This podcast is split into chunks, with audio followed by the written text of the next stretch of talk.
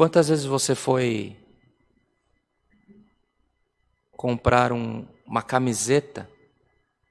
Porque você precisa, uma camisa porque você precisa, você tem uma necessidade. E você sai com um vestido, você sai com um terno e sai com um carnê para você pagar também.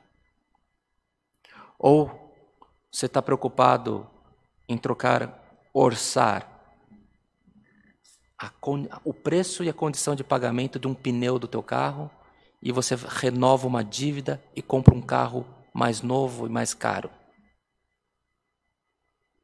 São situações do cotidiano, são situações da vida que nós vivemos.